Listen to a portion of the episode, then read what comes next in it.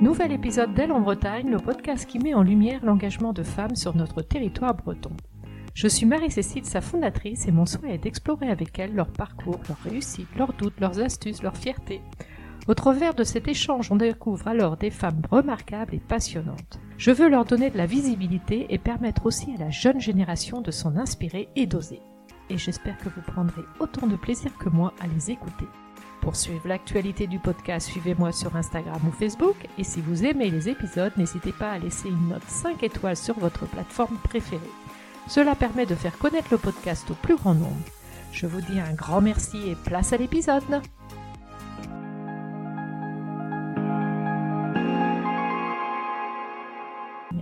Aujourd'hui, mon invité est Géraldine Nicole, candidate Van Thèse de Colanta lors de la dernière saison diffusée entre février et juin 2022. Comme le dit Géraldine, elle est une femme ordinaire qui a réussi quelque chose d'extraordinaire, puisque doyenne de l'émission, elle a su résister, se faire une place, même face à des candidats ultra sportifs et remporter l'ultime épreuve des poteaux pour aller en finale après 39 jours d'aventure. Pour ceux qui connaissent l'émission, c'est une prouesse et une belle victoire pour Géraldine. Elle va tout nous raconter, son vécu, lors de cette aventure humaine, sportive, physique, mentale et je dirais même émotionnelle.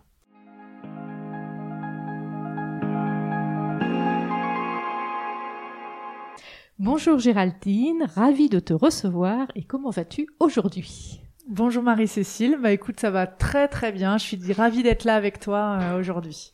Eh ben écoute, moi c'est pareil, je te remercie d'avoir accepté mon invitation et je suis très fière de faire cet épisode avec euh, la gagnante des poteaux de Colanta.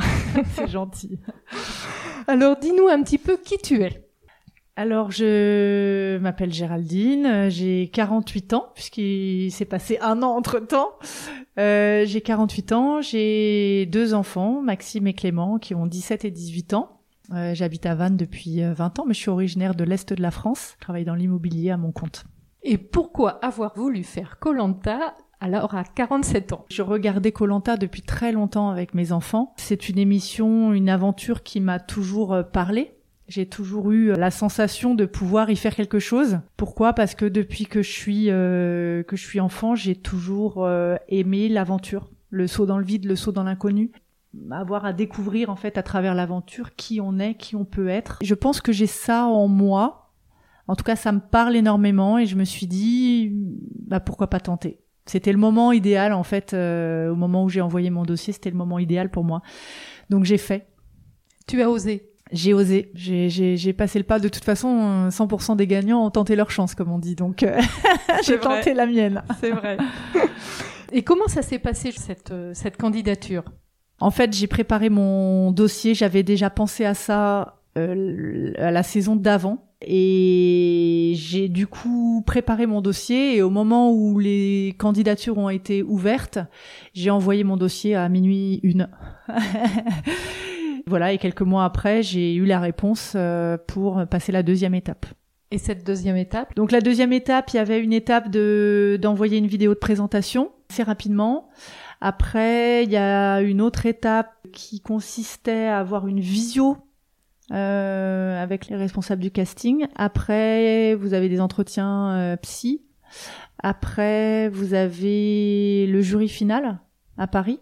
Dernier lieu, il y a les tests physiques et médicaux. Voilà, et après, on attend la réponse. Et, donc, au début, à chaque étape, il y a des éliminations, j'imagine. Oui. Donc, toi, tu, tu te disais, bah, c'est bon. C'est bon, c'est bon. Sans savoir exactement combien il y en avait d'éliminés à chaque fois. Je savais pas à l'époque combien il y avait de candidatures au départ. Ça devait être, je pense, dans les 30 000, peut-être entre 25 et 30 000, je sais pas. Ah oui, quand même. Puis après, ben, je sais pas quel est le décompte après. Par étape, je sais pas comment. Même au jury final, je sais pas combien on était. J'en sais rien. D'accord. Donc pour finalement finir avec, il me semble, 24 candidats. 24 candidats, exactement. 24 candidats. Ça paraît hallucinant. Déjà, ne serait-ce que le mettre les pieds sur le sable de Colanta, c'est quelque chose déjà d'extraordinaire. 24 sur 30 000 c'est déjà incroyable de d'être là. Ouais. C'est déjà une chance Mm. énorme. Donc on se dit maintenant qu'on est là, allons-y quoi. Sûrement, sûrement. Et il s'est passé, du coup, tu disais, entre le moment où tu as candidaté et le moment où tu mets justement les pieds sur le sable de Colanta, un an et demi. Non, six mois. Six un an et demi, c'est euh, l'ensemble de l'aventure jusqu'à la fin de la diffusion. Mais il y a euh, non, il y a neuf mois à peu près entre l'envoi de la candidature et euh, l'arrivée sur l'aventure. Et ta préparation? Est-ce que tu t'es préparé spécifiquement? On, en- on voit parfois hein, sur l'émission que certains se sont préparés à telle ou telle épreuve. Est-ce que ça a été ton cas? Oui, j'ai même vu des fois des, des candidats qui avaient mis des, des poutres pour faire le, le, le koala euh, dans leur salon, mais c'était pas du tout mon cas. Euh, non, je me suis préparée déjà, je fais de la course à pied. J'avais un entraînement de fond de course à pied. Et puis après, quand euh, une fois que j'ai passé les sélections du jury final, je me suis dit bon, je vais quand même me préparer, même si j'ai pas la réponse, je vais quand même me préparer. J'avais tout un été à l'époque euh, pour euh, pour me préparer. Donc j'ai continué mon entraînement de course à pied. J'ai fait le, le GR20 en Corse, qui était un bon entraînement. Et à partir du moment où j'ai euh, su que j'étais euh, prise, j'avais trois semaines avant de partir. Donc ça a été assez court. Et dans ces trois semaines-là, euh, j'ai mis la wash, comme on dit. Donc j'ai euh, j'ai pris quelqu'un pour m'entraîner à faire du bois, à faire du feu. Oui, j'allais te poser des questions. Oui. Est-ce que tu as appris à faire du feu? Oui, oui, oui, j'avais j'avais pris euh, un non un coach en survie qui m'a appris à faire du, du feu que j'ai jamais réussi à faire. Hein. J'avais juste vu la fumée, mais j'ai pas vu le, la flamme. J'ai appris à construire une cabane aussi, savoir comment faire une structure de cabane. Voilà, des, petites choses comme ça qui m'ont servi aussi sur le camp à participer et à pas regarder la bouche ouverte comme un poisson rouge. Et puis ensuite, j'ai hum, j'ai fait aussi une préparation sur l'apnée et la natation. Alors euh, je, je, je, je nageais déjà correctement. Ce dont j'avais un petit peu peur, c'était la partie apnée. Donc là, je, je me suis entraînée avec une coach en natation dans un club de triathlon. J'ai- appris euh, à gérer l'apnée.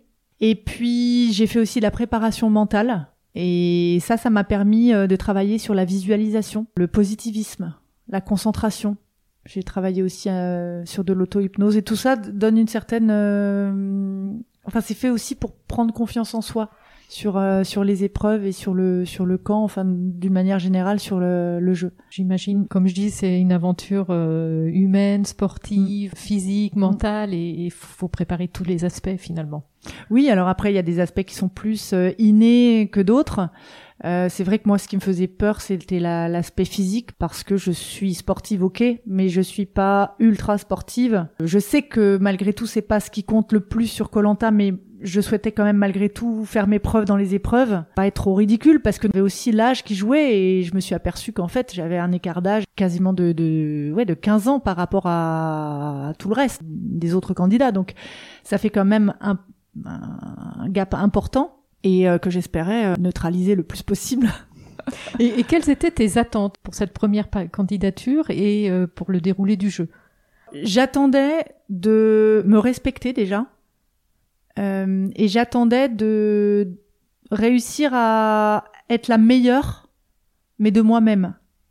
Je voulais sortir du jeu et me dire j'ai joué du mieux que j'ai pu avec mon cœur et mes valeurs parce que c'est ce que je voulais dans l'aventure et je voulais surtout euh, sortir av- avec du smile en étant vraiment contente de l'aventure.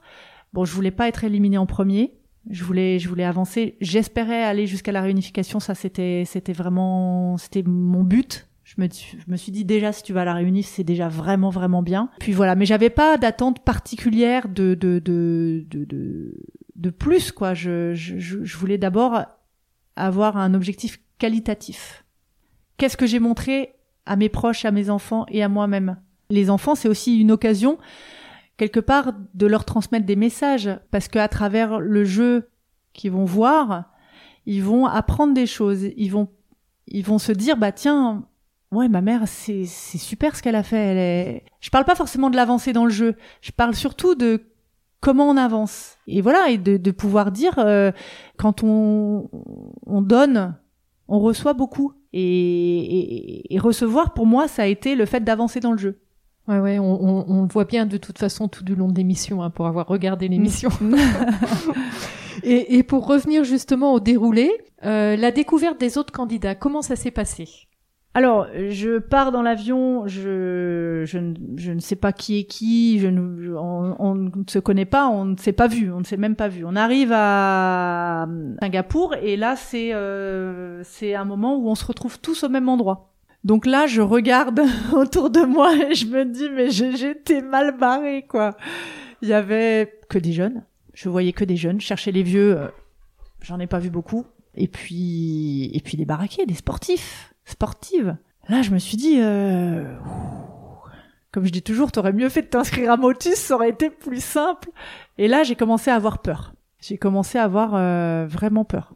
Je me suis dit, est-ce que j'ai vraiment ma place? Est-ce que je vais être crédible? Euh, J'ai douté. Comme d'habitude, je doute de toute façon tout le temps. Donc euh, je, là, je me suis remise en question. Je me suis dit, est-ce que c'était une bonne idée? Mais en même temps, t'y étais. Mais j'y étais, donc euh, voilà, c'était, ça fait partie du saut dans l'inconnu cette peur là. C'est, c'est toujours les, les, les, les, quelques pas avant de sauter qui sont les plus difficiles. Une fois qu'on est dans, dans la partie saut, euh, c'est euh, on y est. Donc mm. on est dans le bain et mm. c'est c'est la, la, la, même chose la même image le même symbole que euh, ce fameux saut du bateau quand on plonge dans l'eau pour rejoindre la, la, le premier la première épreuve. C'est la même chose. On est sur le bateau on a les jambes qui tremblent et puis une fois qu'on est dans l'eau c'est parti. Et, et, puis finalement ce que tu as ressenti ils l'ont peut-être tous ressenti aussi. Ah bah je peux vous dire que tout le monde avait les jambes qui tremblaient là. C'était c'était vraiment très très flippant et c'était la première fois en fait qu'on se parlait quand on voit les images sur le bateau, on se parle et c'est vraiment la première fois qu'on se découvre, on apprend à se connaître et on apprend à se connaître le temps peut-être d'une heure, une heure et demie, peut-être deux heures, j'ai plus la notion du temps, on n'avait pas la montre. Du coup, euh, voilà, il y a les affinités déjà qui se créent à ce moment-là, savoir qui est qui, qui fait quoi, qui, qui, qui vient d'où, euh, et voilà, on a très peu de temps pour ça. Malgré tout, c'est quand même un tout petit début de jeu puisque bah, dans les premières éliminations sur les conseils, on connaît pas les gens encore. Donc ça fait partie, ce, moment-là sur le bateau en amont, ça fait partie des choses qui font qu'on va faire un choix vers telle ou telle personne. Et il se passe combien de temps justement entre le moment où vous vous découvrez et la première élimination? Euh, Alors je sais plus, j'ai plus forcément la notion du temps. C'était le, le, lendemain de mémoire. D'accord. Alors tu découvres les candidats, vous découvrez le, le bah, également le camp et notamment les équipes, puisqu'au début vous êtes euh, on est on est trois équipes. Trois équipes. Les deux premiers hommes et femmes du premier de la première épreuve avec les puzzles euh, choisissent leur équipe et choisissent le troisième euh, capitaine de l'équipe, enfin les capitaines de la troisième équipe. Mm. Et donc tout de suite, vous continuez à faire connaissance, vous installez, on vous voit sur le camp, et puis vous vous préparez à la première épreuve et ensuite au premier conseil. Donc ça y est, c'est parti. Voilà, c'est parti. Et là, qu'est-ce que tu ressens? J'observe. Je laisse les personnalités se mettre en place. Je laisse les choses faire. Moi, je suis quelqu'un de toute façon, et on l'a vu, et c'est aussi le reflet de la réalité. Je suis quelqu'un de plutôt discret. J'attends de, voir un petit peu ce qui se passe autour de moi pour voir les gens avec qui je me sens le mieux, si j'ai ma place. Je, je, suis pas quelqu'un qui m'impose, qui va forcément euh, donner euh, toutes mes, mes idées tout le temps. Je, je voilà, j'observe déjà, donc j'ai mis un petit peu de temps. Euh, je suis un diesel, donc euh, j'attends un petit peu de voir euh, comment ça se déroule pour pour prendre ma place. Et commencer à prendre tes marques. Voilà, c'est ça. Mm. Au bout de combien de temps tu as commencé à te sentir plus à l'aise, à mieux connaître les autres candidats? Alors je dirais qu'il y a eu une première partie avec les bleus qui sont des gens des gens super mais avec des, des, des, des personnalités qui prennent beaucoup de place voilà qui parlaient beaucoup alors très sympa, c'est pas le souci. Mais moi, dans ce cadre-là, j'ai plus de mal à m'exprimer. Donc la partie euh, équipe bleue a été un petit peu difficile pour moi. En plus, c'était la période euh, d'adaptation. Hein, c'était les premiers jours euh, où on mange pas, on dort sous la pluie, voilà. Donc c'est une, c'était une zone où il y a eu plusieurs facteurs qui ont fait que j'étais moins bien. Après, je suis arrivée dans l'équipe rouge. Et là, l'équipe rouge, je me suis sentie tout de suite très très bien, avec des personnalités qui me correspondaient bien. Là, je me suis adaptée très vite. Euh, j'étais j'étais vraiment bien. Et, et, et, la vie sur le camp, justement, parce que là, tu dis, euh, il pleuvait, il y a, on voit bien, vous êtes aussi, il y a une, une humidité permanente finalement. La faim, oui. Parce que réellement, c'est une vérité. Vous ne mangez pas sur le camp. C'est une vérité. c'est la vraie vérité. Malheureusement, on l'a découvert quand on est arrivé. on s'est dit bon, il y a bien deux trois trucs là, mais non, non, il y a rien. Alors comment on vit tout ça, euh, ces conditions qui sont finalement euh, compliquées? Et puis on n'est pas élevé comme ça en France. On n'est pas du tout élevé comme ça en France. Euh, malgré tout, j'ai eu la chance de beaucoup voyager, sac à dos avant. Plusieurs fois, j'ai eu besoin de m'adapter. Et en fait, l'adaptation et le côté, le positivisme vous permet de passer au-dessus de beaucoup de choses. Et là, ça a été le cas. C'est-à-dire qu'à chaque fois qu'il y a une difficulté, il faut voir la, partie positive des choses. Et ça aide énormément, énormément. Donc voilà, et puis euh, il y a l'esprit d'équipe. Je veux dire, vous vivez la même chose, mais avec des gens autour de vous qui sont eux-mêmes négatifs, ou eux-mêmes euh, difficiles à vivre, ou, ou avec lesquels vous n'avez pas d'affinité, vous vivez beaucoup moins bien déjà. Donc il y a plein de facteurs qui ont fait que ça passe euh, au-dessus de tout ça. Et puis après, j'ai découvert aussi quelque chose qui est incroyable, c'est notre cerveau qui est capable de choses dont on soupçonne même pas l'existence. C'est-à-dire que moi, si jamais je mange pas dans la vie de tous les jours un repas, ou si jamais je dors pas 8 heures, mais je suis de mauvaise humeur. Et là, et là, non seulement je dormais pas la nuit, ou très peu, mais la première semaine, j'ai dû dormir une heure par nuit. La deuxième semaine, peut-être euh, le reste du temps, peut-être euh, trois heures en, en, saccadé. Donc, et le cerveau s'adapte. En fait, il se concentre sur les choses essentielles et il s'adapte à la survie. Donc, euh, il y a beaucoup de choses en fait qu'il emmagasine ou qu'il met, qui met ailleurs dans une partie de cerveau. Je sais, je sais pas comment ça se passe. Hein. J'y connais rien. Je, je sais pas. J'ai juste vu que euh, il s'adaptait de façon incroyable et insoupçonnable. Donc on s'adapte. On s'adapte. on, on mesure pas qu'on. Parce que c'est extrême quand Mais on oui. vous voit. Euh, parce que hum, quand tu dis on dort qu'une heure ou deux, trois heures par nuit, c'est parce que euh, il y a l'environnement autour, il y a la faim, il y a l'humidité, il y a le froid. Qu'est-ce qui euh, Bah il y a le froid. C'est le pire. Hein. Au-delà de la faim, c'est l'humidité. C'est-à-dire que vous dormez sous la cabane, mais quand il pleut, bah il pleut quand même sur vous, quoi. Vous dormez mouillé. Et même quand il fait beau, la jungle étant derrière, eh ben c'est une forêt humide, donc elle, elle a une rosée de dingue. Et la nuit, vous, vous dormez mouillé. Vos, vos affaires sont mouillées tout le temps. Vos pieds qui sont enfermés parce que vous, vous tu, tu peux pas marcher sur le sable parce qu'il y a des scolopendres, etc. Donc, t'as les chaussures tout le temps. La nuit, t'as les chaussettes. Donc, les pieds, ils sont enfermés tout le temps. c'est horrible, hein, mais et, et tout ça, c'est l'humidité. Les vêtements, c'est pareil. Ils sont humides tout le temps. Et dormir mouillé la nuit, bah ça caille. Il fait froid. Et ça, Ouais. c'est difficile parce Mm. qu'on est contracté en fait. Plus dormir sur les bambous, sans oreiller, Incroyable, ça paraît incroyable. Donc tout ça est vrai. tout ça est vrai. Et euh, donc finalement, plus le froid, l'humidité que la faim ou la fatigue. Ah, j'ai trouvé, ouais, j'ai trouvé que c'était euh, beaucoup plus difficile l'humidité à vivre. D'accord. Si, donc si je te dis qu'est-ce qui a été le plus dur? C'est l'humidité, c'est le, le froid et l'humidité pour Et- les, les nuits. Et dans les épreuves Dans les épreuves, oh bah c'est la dégustation. Ah non mais la dégustation c'était horrible. quand quand j'ai vu les, les espèces de larves blanches des cocotiers là, on, m'avait dit qu'il y avait deux assiettes, une grosse, une petite. Et quand ils ont soulevé la petite, je pensais que c'était la grosse.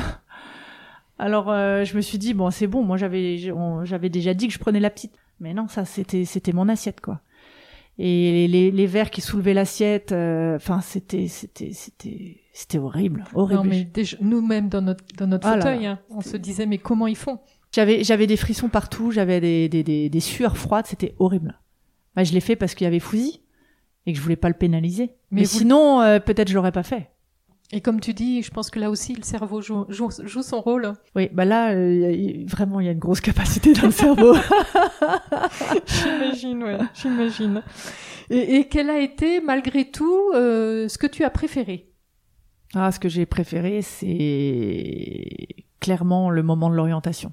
Le moment de l'orientation, euh, ça a été déjà l'orientation déjà en elle-même, c'est une épreuve où tu as tout qui se réunit. C'est-à-dire, euh, tu as tout ce que tu as dit tout à l'heure, c'est-à-dire le, le physique, le mental, l'humain, bon pas tellement parce qu'on est tout seul, mais l'émotionnel.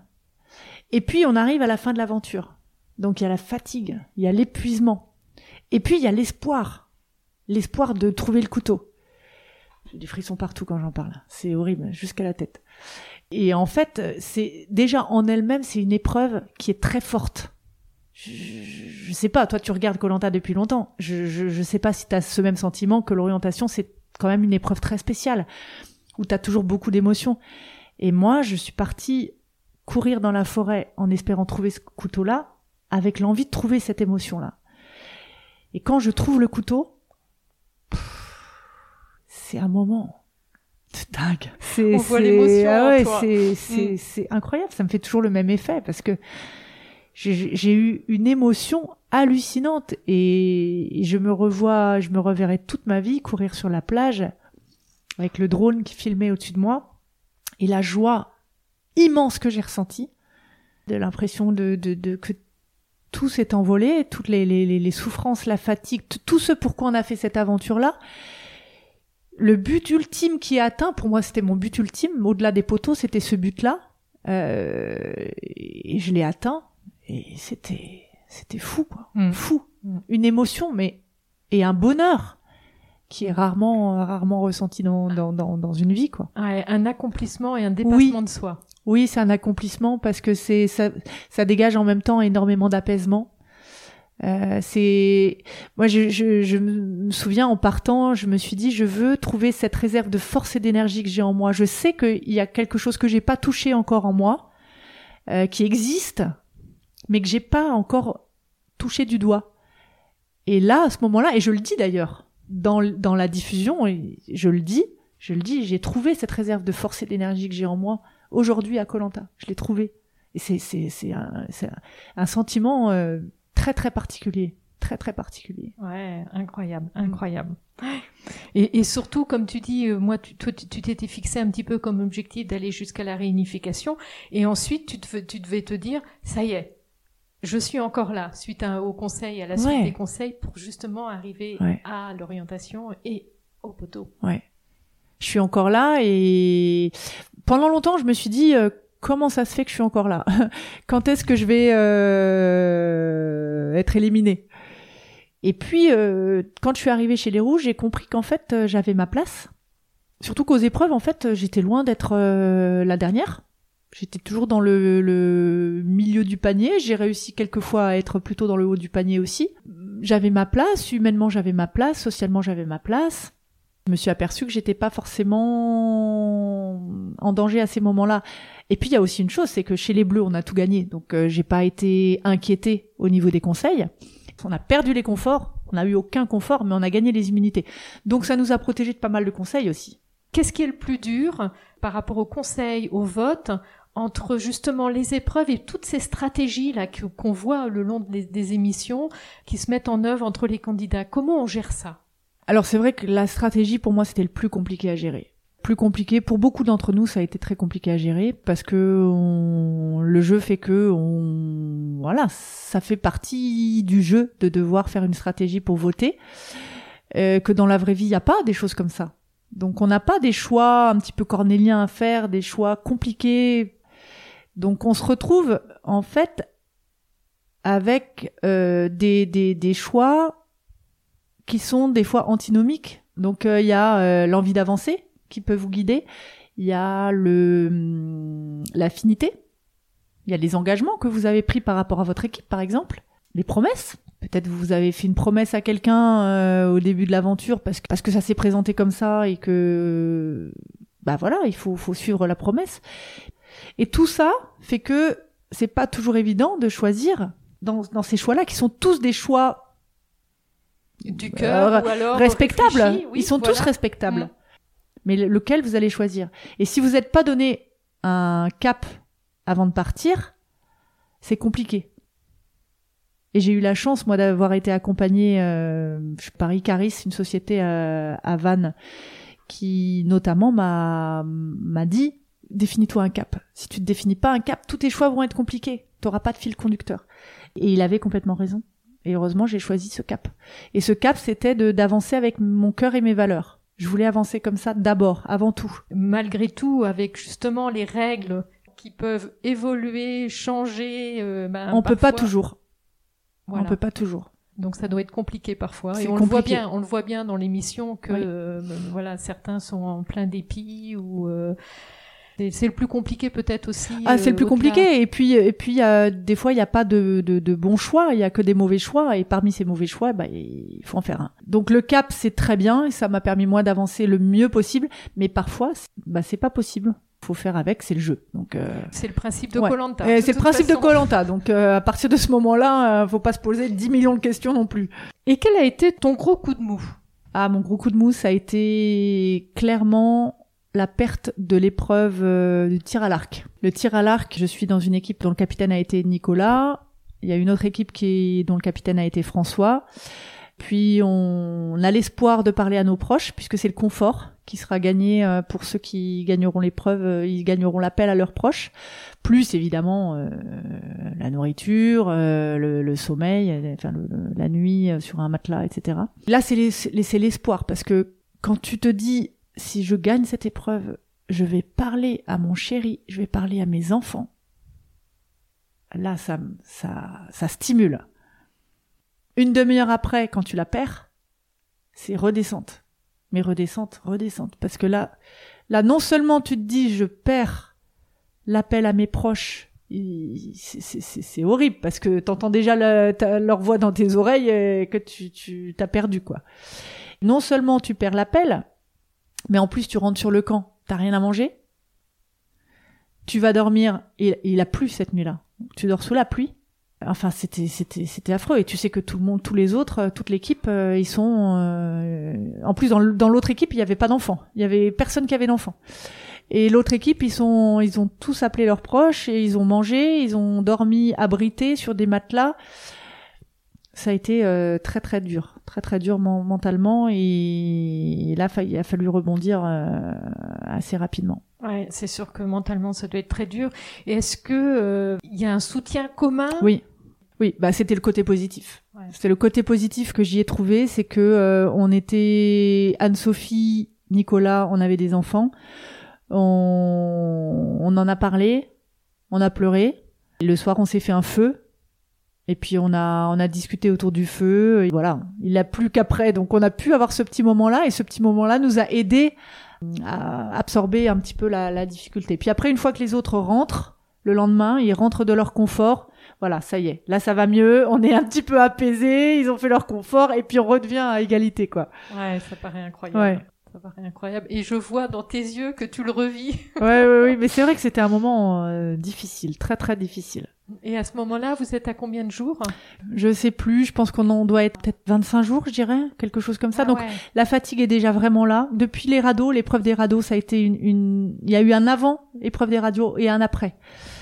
Ça a été compliqué parce qu'on est resté quatre heures sous la sous le cagnard euh, pour faire les radeaux et après on a vraiment été fatigué. Il y a eu une fatigue différente avant et après. À partir de ce moment-là, on, on était beaucoup plus euh, fragile au, à l'ascenseur émotionnel. C'est-à-dire que ça montait, ça descendait, ça montait, ça descendait. Et le but du jeu était de garder le, le, le moral le plus en haut possible. Je sais pas si c'était naturel pour tout le monde ou pas, ou si chacun a fait l'effort d'eux, mais en tout cas, on n'a pas entendu de gens qui se plaignaient. Bah si, euh, on n'a pas mangé, c'est dur, etc. Mais mais pas au point de plomber l'ambiance. Je pense que chacun a fait euh, un effort de, de, de positif là-dessus. Et du coup, on, a, on avait une équipe qui était soudée, mais qui, qui était tirée vers le haut. C'était vraiment chouette. Même les, les engueulades, je veux dire, on a, on a passé 39 jours ensemble pour aller jusqu'au bout. En, en- enfin, je veux dire, il n'y a pas eu, il y a, y a eu aucune euh, dispute.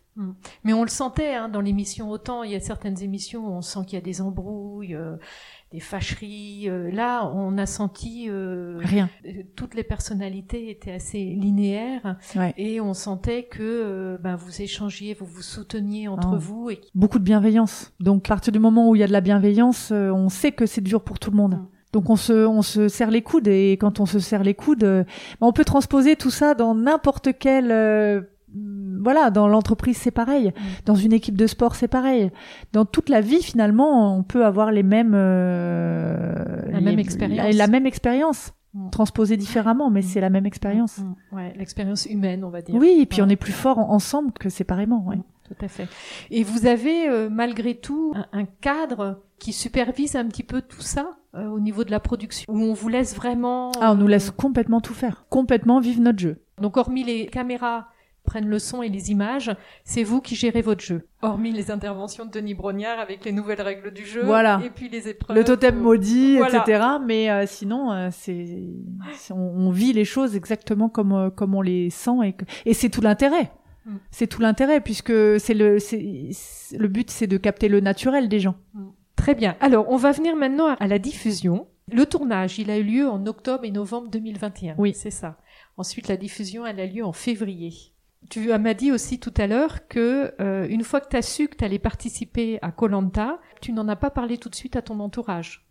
Alors mes proches le savaient, hein, mes Oui. proches proches, mais sinon personne le savait. D'accord. En même temps, il se passait trois semaines, hein, c'est Oui. ça. Donc c'était relativement court. Oui, mais même toute la phase de sélection. Ben, Je veux dire, quand euh, quand tu as l'excitation de dire, oh, je passe une phase, mais je passe une autre étape, mais mais c'est un truc de dingue. Je passe la troisième, puis là je me retrouve au jury, mais mais et là tu peux pas en parler. tu tu dis rien Ouais. jusqu'à euh, jusque jusque jusque jusqu'à la diffusion en fait. Oui, bah voilà, c'est ce que j'allais te dire. Entre donc novembre, diffusion en février. Ça veut dire qu'entre novembre et février, euh, tu ne peux pas en parler. Non. Donc comment on fait? Parce que tu as quand même vécu quelque chose de très fort. Ouais, j'ai vécu euh, quelque chose d'incroyable. Bah déjà, euh, je pense qu'il y a, il y, a, il y a une chose, c'est qu'on se remet déjà. On se remet, on a envie aussi de retrouver un petit peu le cocon euh, familial, retrouver des moments euh, familiaux. Ça prend un petit peu de temps. Ce moment, ces moments familiaux-là, bah les proches le savent que tu as participé à Colanta, mais ce qu'ils savent pas, c'est ce que tu as fait, jusqu'où tu as été. Parce que je n'ai rien dit, rien, rien, rien, jusqu'à la fin de la diffusion. Incroyable. Du coup, je pouvais échanger sur des sensations que j'ai vécues, mais c'est tout.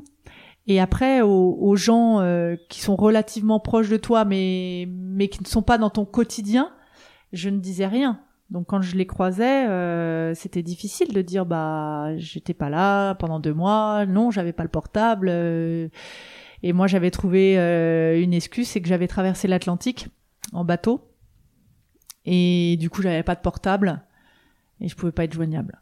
D'accord. Donc c'est ce que tu, c'est ce que tu as dit. Moi c'est en- ce que j'ai dit, mais quand je me suis aperçue qu'on me posait des questions en me disant mais t'es t'es arrivé où? Au Brésil.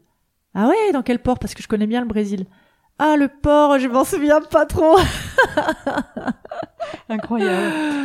Donc euh, tu gardes le secret. Tu disais aussi que entre novembre et février, parfois tu allais même courir parce que tu revivais ton aventure, mais tu ne pouvais pas en parler. Oui.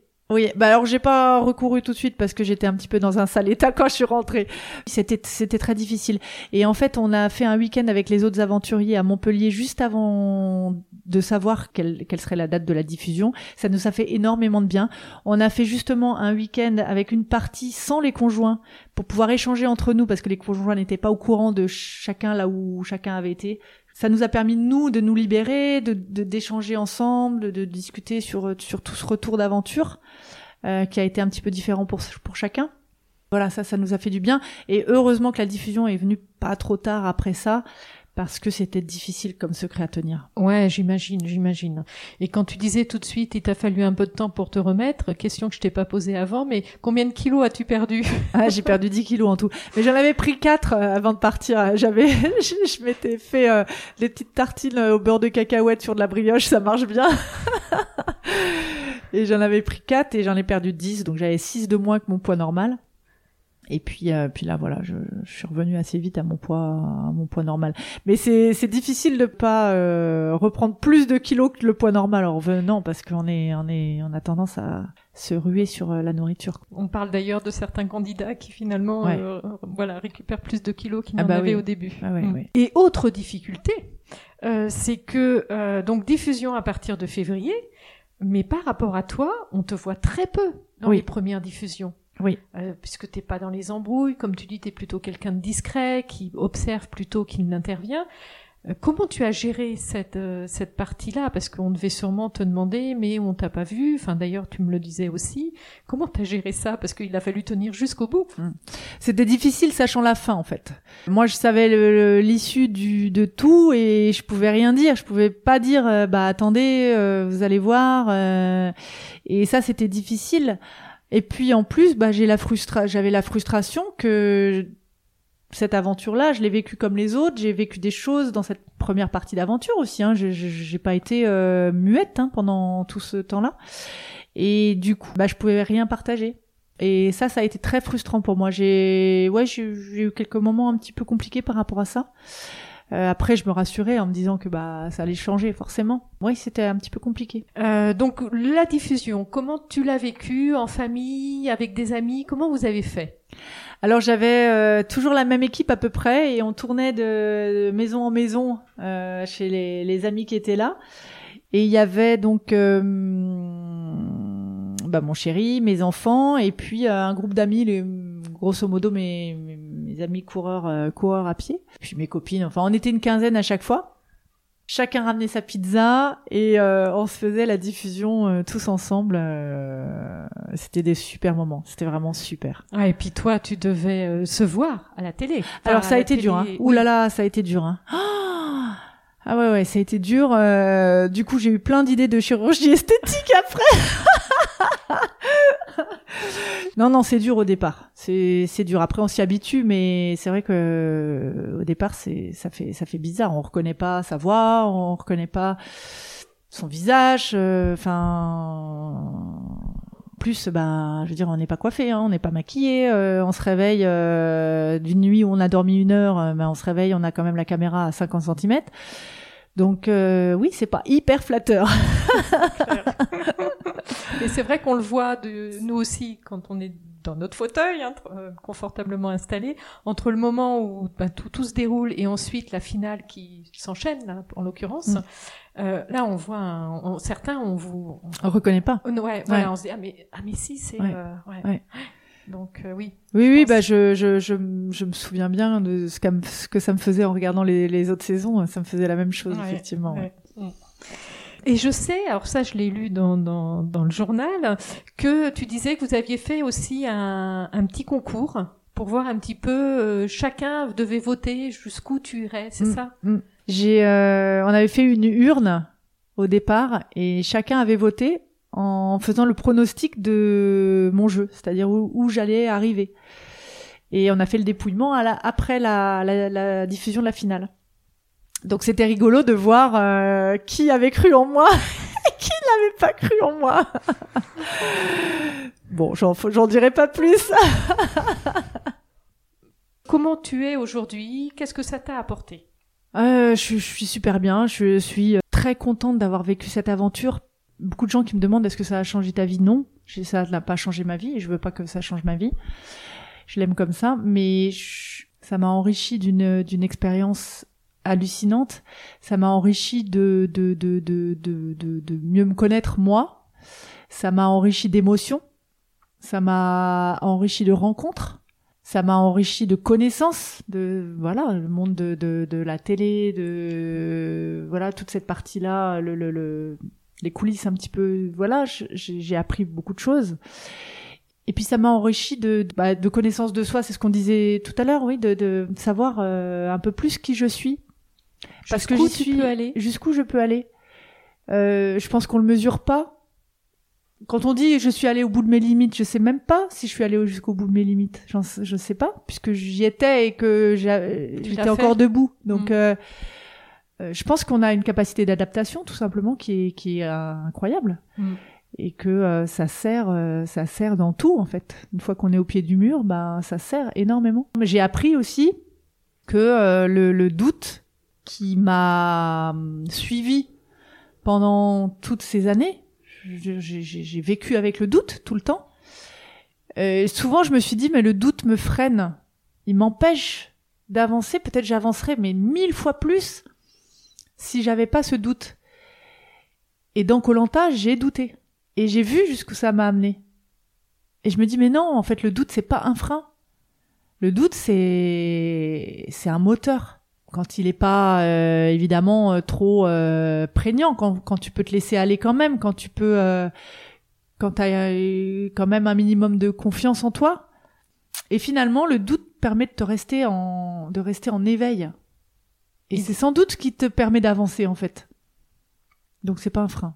Alors qu'on pourrait croire le, le contraire. Mais tout à fait. Et comme tu dis, ça peut être plutôt être quelque chose qui te permet de te, pas te mettre en danger, mais Ouais. par contre de continuer à avancer. Ouais. En tout cas, je me suis dit, c'était quelque chose de nouveau pour moi. D'ap- D'apprivoiser ce doute, en fait. Mm. Ce doute ou, ce- ou cette peur, ça peut être comparé peut-être aux peurs qu'on peut avoir qui nous freinent. Ouais, c'est les, les, les...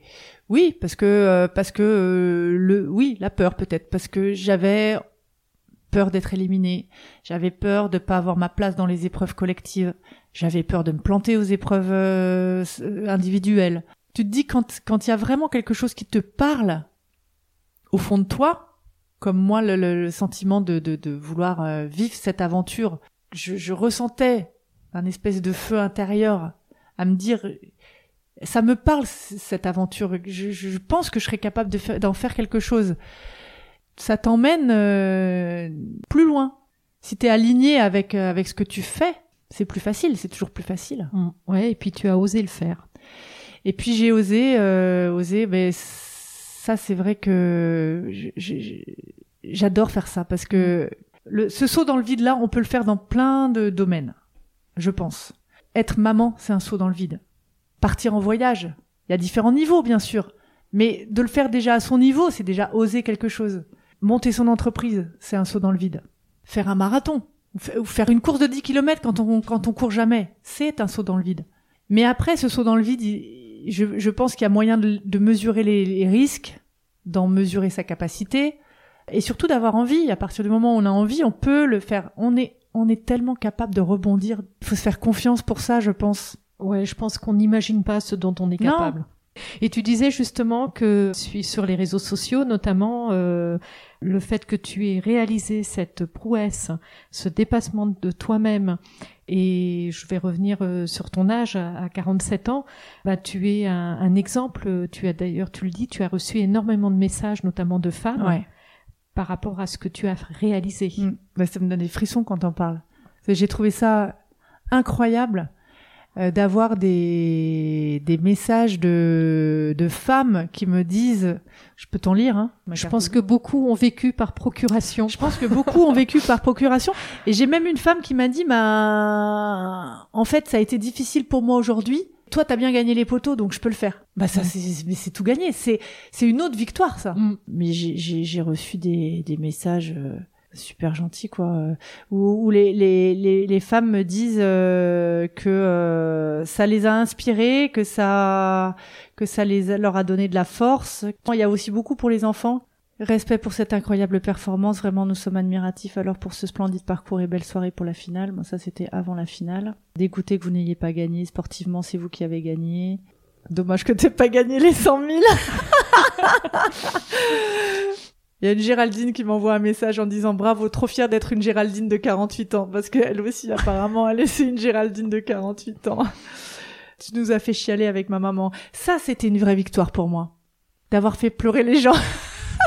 non, mais je dis ça en rigolant, mais Non, mais- en fait d'avoir transmis l'émotion que j'ai eue, certaines émotions que j'ai eues à travers l'écran, ça a été une, une vraie belle victoire pour moi parce que ça veut dire que les gens ont été touchés par quelque chose et qu'on arrive à transmettre en fait même à travers un écran euh, les joies, les peines et les émotions qu'on a eues et c'est et ça c'était c'était un sentiment très très fort pour moi. Ouais. Quelle inspiration tu es, extraordinaire modèle, tu peux être très fier de toi, tout est possible. C'était des choses comme ça. Et beaucoup de femmes.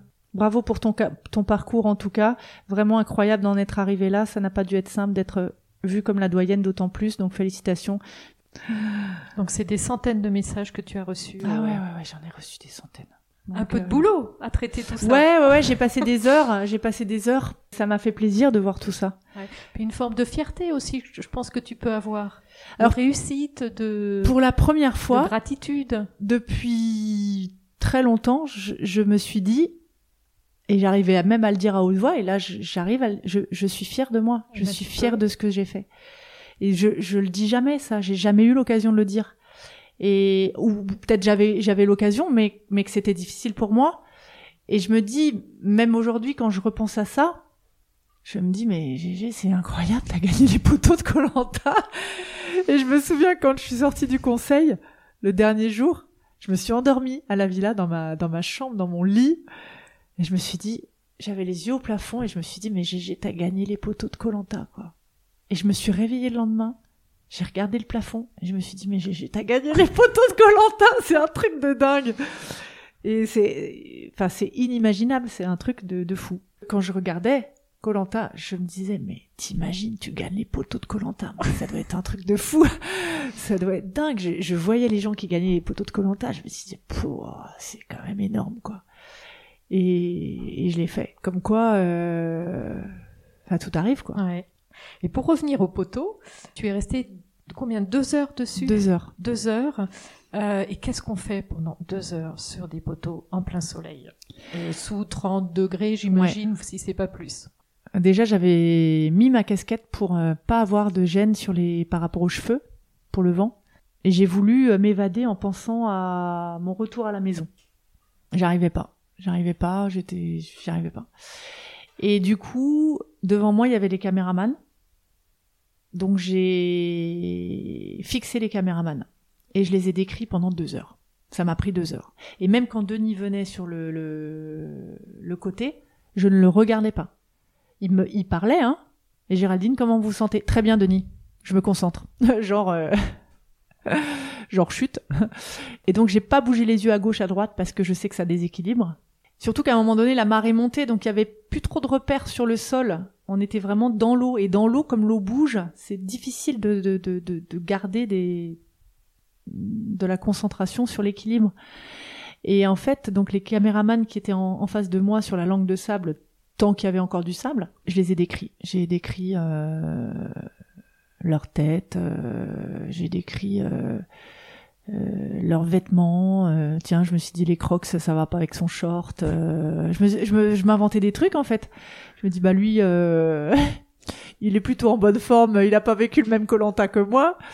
les tatouages. Tiens, qu'est-ce qu'il veut dire son tatouage euh, Non, c'est pas un, un truc maori. Enfin, j'ai fait ça pendant deux heures. Et le temps paraît très long j'ai pas vu le temps passer. J'ai, je savais à chaque fois que Denis arrivait qu'il se passait euh, la première fois qu'il est venu, je savais que c'était une heure.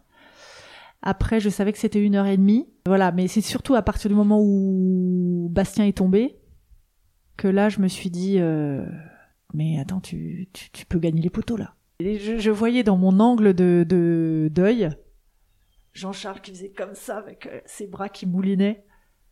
Et puis il tombait pas, il s'accrochait.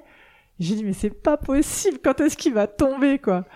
Et quand quand je l'ai vu tomber, je me suis dit mais c'est pas possible. J'ai cette photo en fait quand je, je, je, lève les bras et que je regarde le ciel. Oh, c'était incroyable, mmh, incroyable, énormément d'émotions, énormément. Ouais, vous êtes tombés à peu près en même temps. Enfin, il y a eu euh, Bastien, François, et après c'était Jean-Charles. Jean-Charles, plus tard, hein. Jean-Charles est ouais. tombé quasiment une demi-heure après. Voilà. Et Jean-Charles, c'était un peu l'outsider aussi. Ouais, Jean-Charles était l'outsider. Personne l'attendait, mais comme François disait, euh, tu verras le, fustier, il nous niquera tous. mais bon, Jean-Charles, Jean-Charles, c'est tellement euh, un homme adorable que euh, de toute façon, il fallait juste qu'il sauve sur les épreuves éliminatoires, ce qu'il a fait. Et au Conseil, jamais, il y avait aucun intérêt entre guillemets à voter Jean-Charles. À la fois, il était super, ça, adorable. Et puis c'est vrai que sur les épreuves, il ne faisait pas peur, donc euh, il n'était pas dangereux pour euh, ceux qui étaient forts. Et donc, euh, et donc voilà. Ouais. Donc il s'est, il s'est retrouvé là. Et puis il a été, il a été euh, super costaud sur toute l'aventure, hyper positif, hyper joyeux. Mmh. et foncièrement gentil. Foncièrement gentil. Foncièrement gentil. Mmh. Donc voilà, il avait, c'est un outsider, mais mais par rapport à quoi? C'est par rapport à quoi qu'on dit un outsider? Par rapport aux épreuves. Mais Colanta, ce n'est pas que les épreuves. Ouais. C'est la vie sur le camp. Et sur le camp, c'était pas du tout un, un outsider, bien mmh. au contraire. C'était mais... même un, c'était même peut-être le meilleur. Donc voilà, tout est relatif en fait. On est, on est toujours outsider de quelque chose. C'est juste savoir quoi. Et vous avez gardé des, des relations entre vous? Oui, euh, bah oui, ouais, ouais, ouais. On, on se voit, euh, on s'est régulièrement. On s'est vu trois week-ends. Et puis, et puis voilà, donc euh, on a envie de se voir. On peut comprendre vu ce que vous avez vécu ensemble. C'est euh, bah, c'est des choses qu'on ne peut partager quelque part qu'entre nous, même si on, on, peut on peut les partager avec nos proches, ça sera jamais exactement ce qu'on a vécu. Et puis euh, humainement, on s'entend on s'entend très bien parce qu'il suffit pas d'avoir vécu des, des, des mêmes choses faut aussi avoir les affinités et je crois qu'on on en a pas mal. Ouais, et puis on l'a bien senti dans l'émission, Ouais, sincèrement. je, je, bah, je Mm. pense. Je, je, je crois qu'on a été une saison euh, particulièrement euh, euh, chouette dans le sens là, c'est qu'on on, s'est vraiment bien entendu. Je pense que pour tout le monde c'était agréable, que ce soit euh, à la fois pour euh, les équipes de tournage, pour nous évidemment, pour les, téléspectateurs. Je pense que c'était sympa, c'était sympa à voir. Eh bien, écoute, moi j'ai fait le tour des questions que je souhaitais te poser. Est-ce que toi tu souhaiterais rajouter quelque chose? Ton introduction en disant une femme ordinaire peut faire des choses extraordinaires, euh, voilà, c'est peut-être un petit peu le message, euh, le message de cette aventure finalement. Puis j'aime bien dire aussi que on peut être championne de rien et capable de tout. Et c'est vrai, moi je suis championne de rien. Je fais du sport, mais j'ai jamais, jamais une médaille de rien. Mm. On peut, on, on- on peut avancer avec autre chose aussi que le fait d'être euh, hyper performant euh, dans, dans, dans tout quoi. Eh ben écoute, moi c'est c'est ça aussi qui m'intéressait dans dans cet épisode que je voulais faire avec toi, c'est euh, justement euh, montrer que même, euh, comme tu dis, une femme ordinaire, on peut réaliser des Mais choses oui. extraordinaires. Donc c'est vrai que Il suffit d'en avoir envie, je Voilà, pense. pour ma part, c'est un peu le message que Ouais. je souhaitais que tu puisses faire passer. donc je pense que tu l'as fait, donc je te remercie. J'espère. Je vois aussi que tu as beaucoup d'humilité. Je crois que tu peux être fier de ce que tu as réalisé, de ce que tu as fait, de cette prouesse, tu as gagné les poteaux comme ça. C'est énorme. C'est fabuleux. Donc euh, bah, je te remercie pour cet mm. échange euh, super agréable, euh, pour ton accueil également, et bien bon vent pour la suite. Merci Marie-Cécile, c'était un plaisir. Puis Kenavo. Kenavo.